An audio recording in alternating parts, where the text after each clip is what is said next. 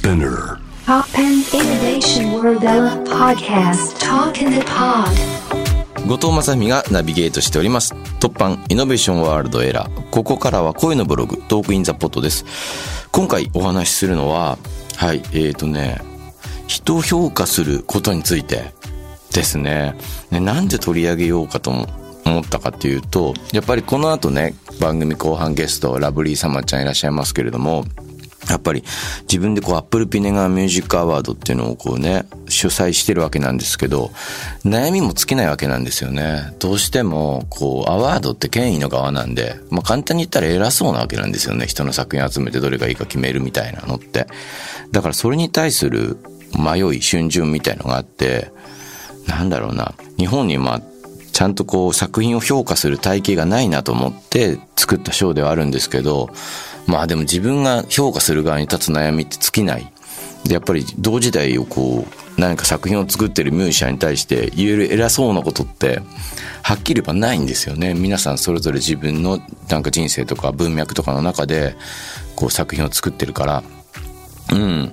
僕に言えることって僕の経験上のことしかないし、だから、ね、偉そうなことって言えることなくて、だそういう意味では、ミュージシャンがミュージシャンのことを批評するっていうのは、だもう本来はあんまりいいことじゃないと思ってる言葉で、それは僕は音楽で常々やってることというか、今の時代だったらこのサウンドだよねって思うことは自分の作品の中にこう表出するはずなんで、ああやって集まってこう、どのアルバムがいいかっ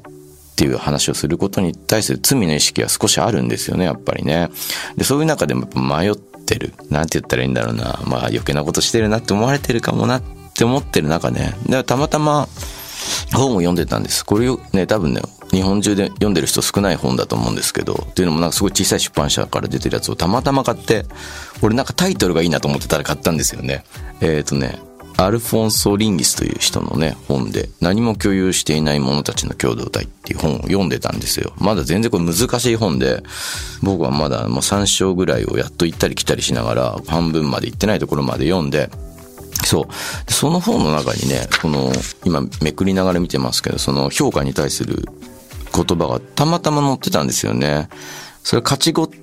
っていうふうに彼を読んでいて、まあ勝ち語っていうのはまあ、二項に分けるような体系のように見えてしまうと。例えば、善な反対には悪があり、公正な反対には不公正があり、美しいな反対には醜いがあるから、だからまあ、要はこの肯定と否定をただこう、より分けていくだけの言葉だと、その価値を表す言葉は思われがちなんだけどって言ってるんですよね、その人はね。これはまあ本当に差別したり分類するだけのための言葉じゃなくて、ないし、その境界線を引いて、その一体そのものが何なのかってことの位置を定めるために、そういう価値に対する言葉があるわけじゃないと。価値のこ対する価値語っていうのは何なのかってこれ力なんだってその人言っていてで自分たちがね誰かに「なんて君は美しいんだ」っていう時もうそれはそう言われる人に対して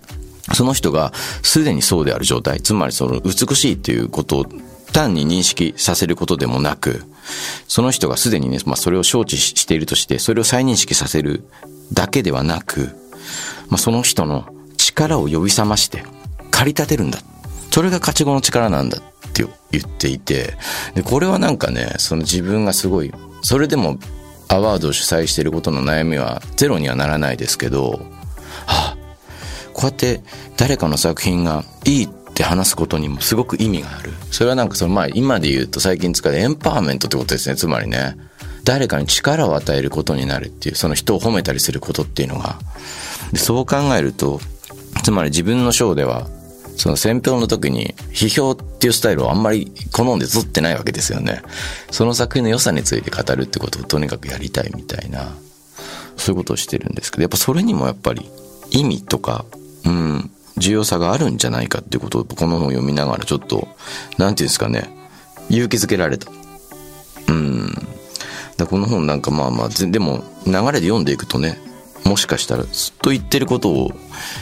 最後にひっくり返すかもしれないから本っていうのはそういうものなのでわからないですけれどもただこの書かれた文章って、まあ、詩とかもそうなんですけど一つのセンテンスから何て言うんだろう意味を自分で受け取るってことも可能だから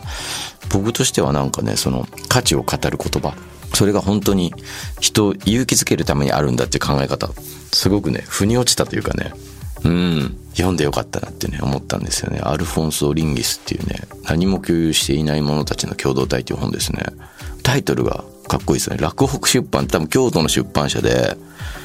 こういう、なんだろう、学術系の本って一体何冊ね、すられているかわからないですけれども、もし気になった方いたらね、読んでいただいて、でも出版社の方もびっくりするかもしれないですね。この放送を聞いてパラパラと発注が来たら、なんでだみたいな。そうそう。で、まだ僕全然途中で、この後ね、読み進めていきますけど、結構なんかね、詩的な表現が多くて、大変難しい本ですね。うん、なんかその、まあ、ニーチェとかが引き合いに出されたりとかね。僕も、あなんていうんですかね。はっきり言えば、その、無学の荒野からね、ロックを片手に、なんて言うんだろう、自分の知恵を切り開いてきたので、やっぱり学問に対して疎いのでね、なんか本当に勉強しながら、いろんな本とかとの、で読んだ知識とかをつなぎ合わせながら、あ、こういうこと言ってんのかなとか思いながらね、読んでますけど。今週はね、読書してよかったなと思って、読書がこう習慣になっていて、こういう言葉がね、たまたまですよ、買った本から入ってきて、なんかちょっと悩んでたその自分がアップルビネガーっていうアワードをやってることについてずっと悩んでたこととかをなんかそう少しだけね肯定してもらったような気持ちになってよかったなっていうね。